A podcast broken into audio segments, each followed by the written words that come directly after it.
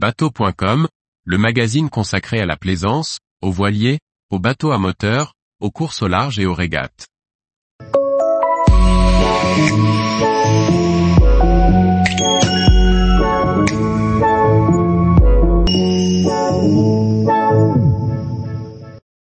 Carte marine, les zéros des cartes. Par Charlie Fernbar. Les cartes marines sont des outils indispensables pour se repérer. On y représente les terres émergées, les profondeurs sous-marines ainsi que leurs entre-deux, l'estrant. Cependant, le niveau de la mer variant il est fondamental de se mettre d'accord sur un zéro des cartes qui fournira une référence aux marins et aux services de cartographie.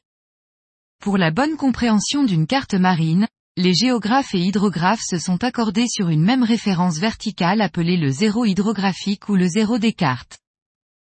Cette référence commune de hauteur permet de mesurer les profondeurs en mer qui seront donc reportées sur une carte marine.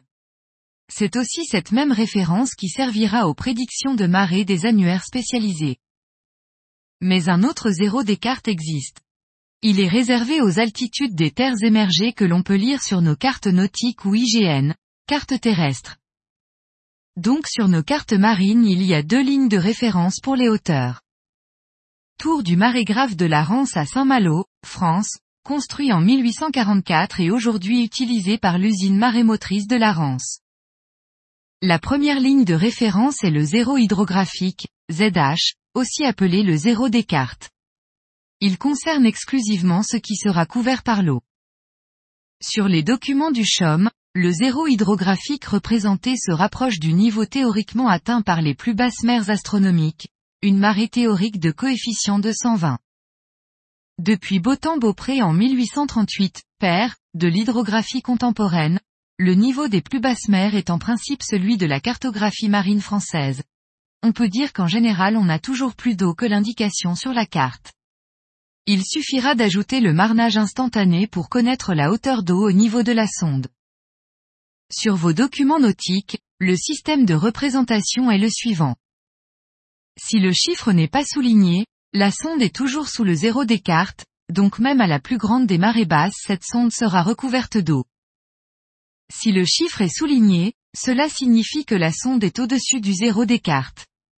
En fonction de la hauteur de marée notamment, la sonde sera ou non recouverte. Capture d'écran data.chom.fr Aujourd'hui, ce système est universellement reconnu. Cependant, jusqu'à une certaine époque, sur les documents nautiques de nos voisins anglais, on pouvait lire un zéro des cartes définies à la hauteur de basse mer de Vivo moyenne soit un coefficient 95. La seconde ligne de référence concerne tout ce qui n'est jamais couvert par l'eau. C'est ce qu'on appelle le zéro géographique des altitudes. Cette référence est valable pour toute la France. Ce repère fondamental a été obtenu par la moyenne des observations des hauteurs d'eau réalisées à Marseille entre 1885 et 1897. Ce repère fondamental est encore représenté par un rivet de platinium scellé dans le bâtiment qui abrite toujours le marégraphe à Calvo. Sur votre carte marine, la représentation des terres constamment émergées est de couleur jaune, bistre. Les altitudes ne sont pas soulignées tout comme les profondeurs d'eau inférieures au zéro des cartes. Capture d'écran data.chom.fr La hauteur d'un phare ne correspond pas à une altitude terrestre, c'est important pour certains usages de sextant comme mesurer une distance qui nous sépare d'un fanal. Il en va de même pour savoir si vous pourrez passer sous un pont avec votre bateau. Pour calculer l'altitude d'un feu tout comme la hauteur libre sous un pont, la référence sera la pleine mer moyenne de Vivo du port de référence. Capture d'écran data.chom.fr il existe d'autres définitions du zéro des cartes parfois encore utilisées à étrangers. En Allemagne, ce sont les basses mers moyennes de Vivo. Aux Pays-Bas, c'est la moyenne des plus basses mers de Vivo de chaque mois. Aux États-Unis, c'est le niveau des basses mers inférieures moyennes. En Indonésie, c'est la moyenne des plus basses mers de Vivo se produisant tous les six mois. Mais depuis 1996, l'Organisation hydrographique internationale, OI, recommande une harmonisation des cartes marines en adoptant comme zéro des cartes le niveau des plus basses mers astronomiques, PBMA. c'est-à-dire la norme utilisée en France depuis plus d'un siècle et demi.